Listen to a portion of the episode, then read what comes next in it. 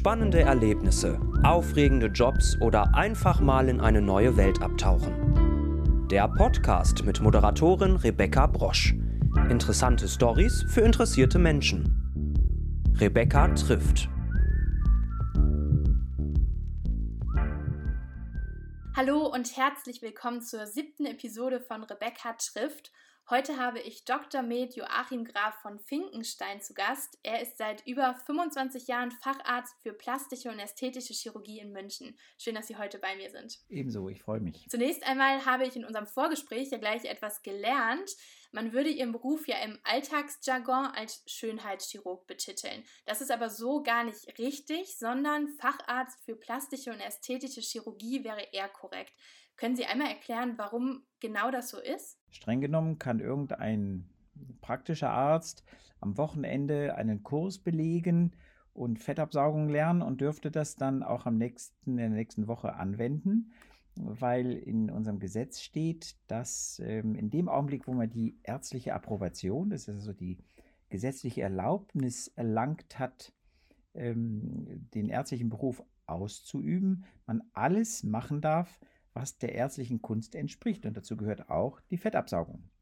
Hingegen ist natürlich ein Facharzt, bei dem weiß man wohl eher, dass ein Facharzt in der Lage ist, seine Fachrichtung auszurichten. Und die Fachrichtung für das, was im Volksmund Schönheitschirurgie genannt wird, die heißt offiziell Facharzt für plastische und ästhetische Chirurgie und die beinhaltet eine sechsjährige Ausbildung. Sehr interessant auf jeden Fall. Ich habe immer gedacht, das wäre das Gleiche. Vielleicht geht es ja manchen unserer Zuhörer auch so.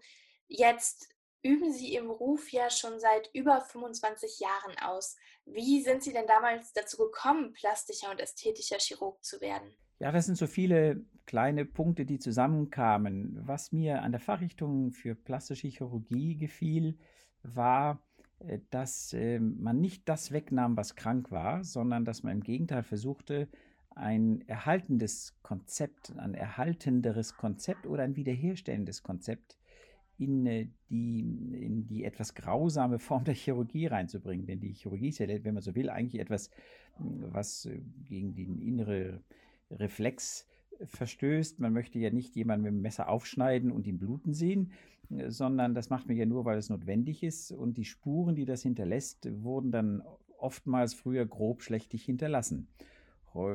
Das, seit ungefähr 20, 30 Jahren ist das ein bisschen anders. Man versucht eben auch schonender vorzugehen und wenn man schneiden muss, zumindest die Folgen der Schneiderei so zu hinterlassen, dass es nicht schlimm aussieht. Und das hatte mich immer fasziniert, dass es etwas differenzierter da vorgegangen wurde und man nicht äh, nur grobschlächtig große Schnitte, große Chirurgen, das war ein Spruch, den man früher äh, gemacht hat, der sich aber im Laufe der Zeit etwas gewandelt hat. Jetzt denkt man ja bei ähm, plastischer, ästhetischer Chirurgie oft an aufgespritzte Lippen oder gemachte Brüste. Aber da steckt ja noch viel, viel mehr hinter. Es ist ja auch oft so, wenn Menschen eine Krankheit hatten, einen Unfall hatten, dass dann ähm, Eingriffe stattfinden und nicht nur aus rein ästhetischen Gründen.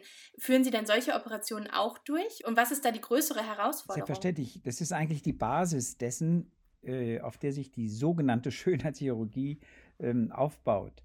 Hm, wir haben erst rekonstruktiv, also wiederherstellend gelernt. Also man kann als Beispiel für die Brust zum Beispiel nennen, jemand, der lernt, eine Brust wiederherzustellen, der wird auch wissen, wie man eine Brust äh, schöner oder kleiner, größer oder kleiner gestaltet.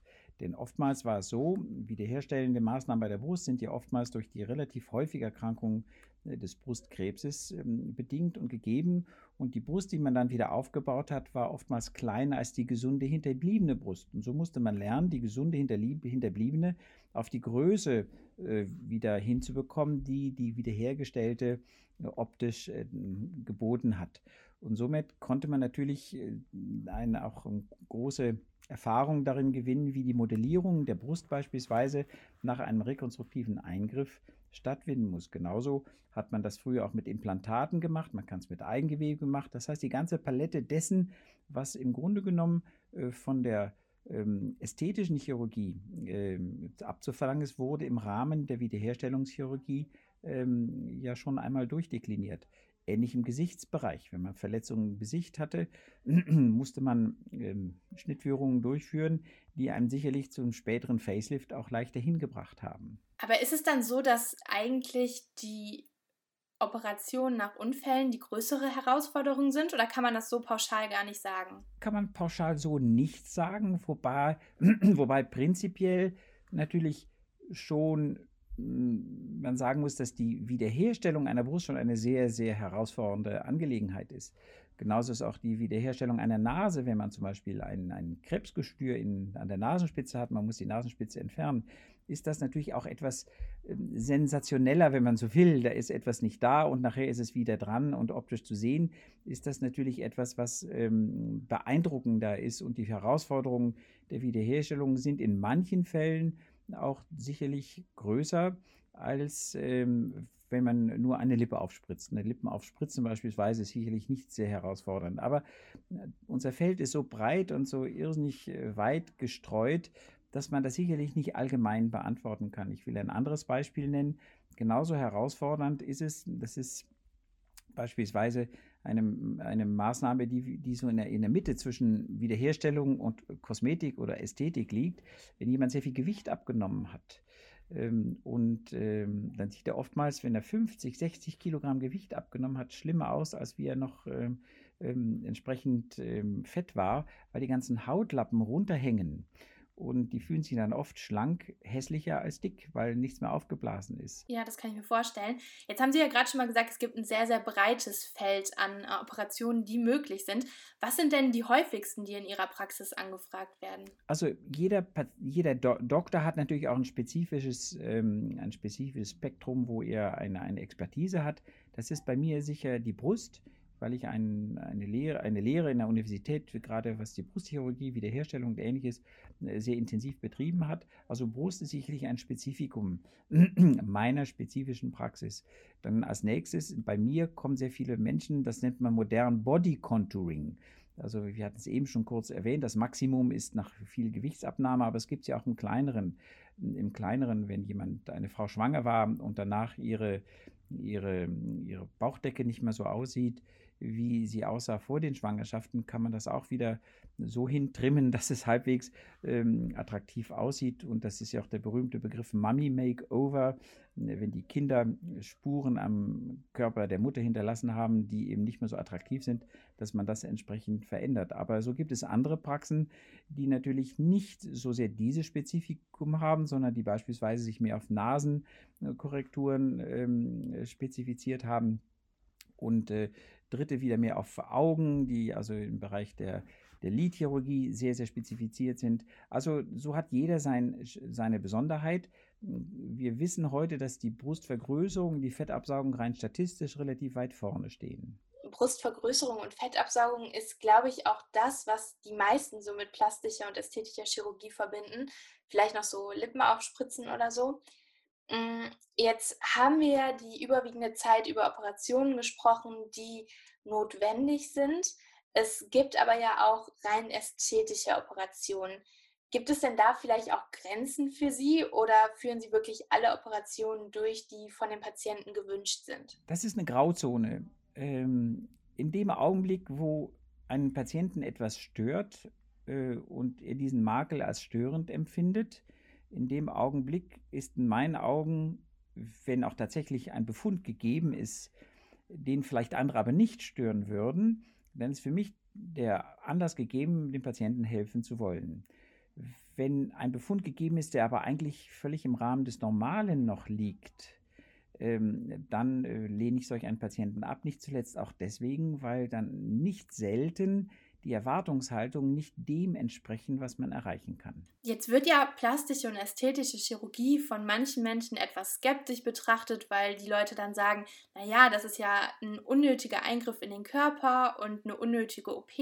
Was sagen Sie denn dazu? Die modernen Möglichkeiten der Operation heutzutage ähm, machen die Sache nicht mehr so gefährlich, wie es vielleicht ähm, gemeinhin angenommen wird. Operationen sind heute ähm, extrem sicher. Man äh, hat heute nur noch extrem selten schwerste Komplikationen, die Leib und Leben gefährden, wie es vielleicht noch vor 20, 30 Jahren eher der Fall war als heute. Ähm, und man muss immer abwägen, ob der Aufwand, den man betreiben muss, um jemanden in, seiner, in seinem körperlichen Wohlbefinden ähm, deutlich eine Besserung zu verschaffen, ob die in einem vernünftigen Verhältnis zu steht zu dem, was man ähm, operativ zumutet. Und da haben sich die Grenzen sicherlich in den letzten Jahrzehnten verschoben. Ähm, eine Brust heute zu vergrößern, ähm, ist sicherlich keine Maßnahme, wo man, äh, wenn die Patientin gesund ist, da extrem lange abwägen muss, hm, ist das jetzt so gefährlich, dass man es riskieren kann oder nicht. Gleichwohl muss man natürlich auf Komplikationen aufmerksam machen, die immer passieren können. Nur die Komplikationen sind allermeist so, dass sie das ästhetische Ergebnis in, äh, vielleicht hier und da in Frage stellen könnten. Aber Leib und Leben, äh, da ist es schon wirklich die ausgesprochene Ausnahme, dass da äh, in der Richtung etwas passieren kann. Okay, ähm, das heißt, Sie sagen ja, es ist eigentlich ja ungefährlich, aber ähm, es gibt ja Operationen, die man kaum sieht und es gibt Menschen, die nach plastischen oder ästhetischen Operationen wirklich sehr, sehr künstlich aussehen. Was ist denn Ihre ganz persönliche Meinung dazu? Finden Sie das dann noch schön in Anführungszeichen oder sagen Sie, naja gut, wenn die Person das schön findet, dann machen wir auch die Brüste riesig groß oder ist da wirklich irgendwo dann die Grenze? Na, wir haben äh, für unsere spezielle Praxis haben wir natürlich ähm, auch ein Motto. Ähm, wir haben gesagt, die Patienten, die unsere Praxis verlassen, sollen unoperiert aussehen. Die sollen so aussehen, als wenn die Natur sie glücklich versehen hätte mit irgendwelchen Stigmata. Ähm, ich habe kein Verständnis für, äh, für Kollegen, die bereit sind, ähm, ja, Zombies zu schaffen. Da gibt es ja genügend Beispiele in der Öffentlichkeit von äh, irgendwelchen Personen, die sich zu einer Barbie-Puppe haben äh, umstylen lassen. So vor einigen Jahrzehnten gab es auch eine Frau, die sich zu einer Katze hat rumoperieren lassen, weil ihr Mann ähm, Großwildjäger für Tiger war und äh, sie wollte dadurch die Aufmerksamkeit ihres Mannes auf sich lenken. Das sind in meinen Augen psychisch krankhafte ähm, Veränderungen, die wir mit der plastischen Chirurgie nicht nochmal zusätzlich stützen wollten, sollten, weil wir damit nicht selten ein zweites Problem schaffen. Also für die habe ich überhaupt kein Verständnis äh, und ähm, ich würde mich auch öffentlich jederzeit dagegen wehren, so etwas zu tun. Das Problem unseres Fachgebiets ist so, dass man sich natürlich gerne an den Fratzen orientiert, an dem äh, die Medien greifen lieber die Fälle auf, die natürlich auch mediale Aufmerksamkeit schöpfen. Und das sind natürlich die Fälle, die schiefgegangen sind oder die völlig übertrieben sind. Die, die, die weitaus größere Mehrheit sind unauffällig. Und über die redet keiner, weil die es natürlich auch nicht selten gern versteckt haben wollen. Eine Frau, die sich die Brust vergrößern lässt, erzählt das nicht gerne. Ähm, das gibt es zwar auch Patienten, die das tun, aber das ist nicht die Mehrheit. Also bleibt es eher im Verborgenen liegen. Und die guten Fälle, die es vielleicht zu 90, 95 Prozent der Fälle bei uns gibt, die werden kaum erwähnt, weil sie eigentlich keine Nachricht wert sind. Jetzt haben Sie es ja gerade schon mal angesprochen, dass es für Sie auch teilweise eher psychische Erkrankungen sind, wenn die Leute so stark sich versuchen zu verändern. Ähm, man hört ja auch immer von, wieder von dieser Sucht nach Schönheitsoperationen. Jetzt sind Sie ja in diesem Metier ja, ein Fachmann. Ähm, wie erklären Sie denn dieses Phänomen, nach dieser Sucht immer noch besser auszusehen? Da muss man rechtzeitig dem Patienten gegenüber auch die Bremse ziehen.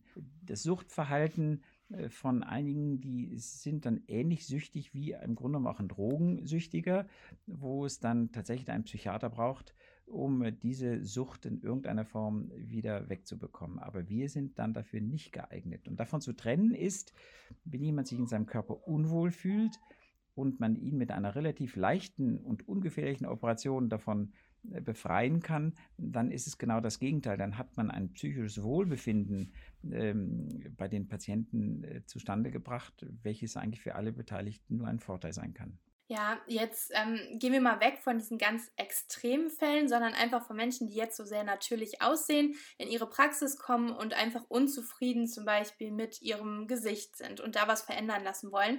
Wenn Sie jetzt als Arzt sehen, die Person ist eigentlich bildhübsch, das gibt es ja wahrscheinlich auch, aber sie erkennt es halt einfach leider nicht. Tut Ihnen das manchmal auch leid, dass die Personen so wenig mh, hm, sich selber sehen können, beziehungsweise ihre eigene Schönheit sehen können. Also sie helfen denen ja wahrscheinlich dann trotzdem, weil es ja eine Sache von Selbstbewusstsein ist, das haben sie ja eben schon mal gesagt, aber tut ihnen das persönlich manchmal auch leid, dass die ihre Schönheit nicht erkennen können?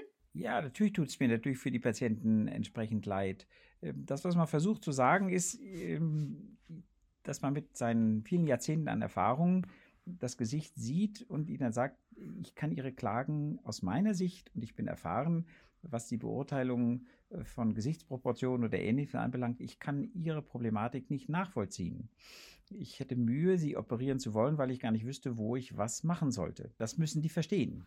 Ob sie dann zu jemand anders gehen, der es dann macht oder nicht, kann ich natürlich nicht beurteilen. Ich sage ihnen auch manchmal, sie werden sicherlich möglicherweise den einen oder anderen finden, der an ihnen etwas verändern würde. Ich würde ihnen aber dringend davon abraten, weil die Mittel, die wir mit der plastischen Chirurgie haben, ihr Problem möglicherweise werden nicht lösen können. Mhm.